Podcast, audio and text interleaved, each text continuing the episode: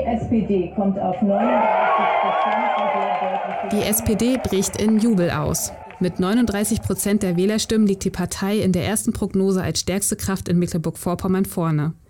Ich bin wahnsinnig stolz auf meine SPD Mecklenburg-Vorpommern, sagte Ministerpräsidentin Manuela Schwesig ihren Parteimitgliedern. Alles zur Wahl erfahren Sie im Wahlspezial des Audiosnacks Stand 18.30 Uhr. Pünktlich um 18 Uhr sind die Wahllokale geschlossen. Bis dahin konnten knapp 1,32 Millionen Bürgerinnen und Bürger in Mecklenburg-Vorpommern ihre Stimme für einen neuen Landtag und einen neuen Bundestag abgeben.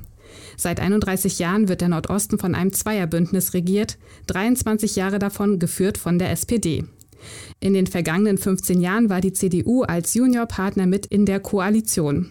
Dass die SPD an der Spitze bleibt, scheint sicher. Um 18 Uhr lag die erste Prognose vor. Den Sozialdemokraten folgte demnach die AfD als zweitstärkste Kraft mit 17 Prozent. CDU landet mit 14 Prozent und damit einem Verlust von 5 Prozent auf Platz 3. Die Linke auf Platz 4 mit 10 Prozent und Grüne mit 6,5 Prozent ist dicht gefolgt von FDP mit 6 Prozent.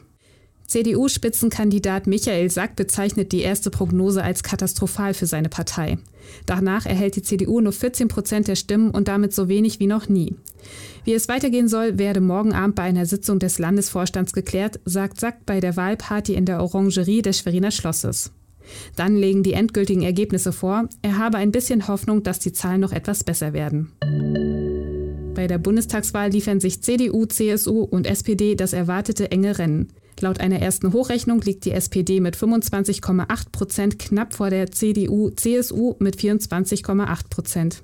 Grüne, FDP und AfD liegen demnach klar im zweistelligen Bereich. Die Linke kämpft noch um den Einzug in den Bundestag und die dafür nötigen 5 Prozent der Stimmen.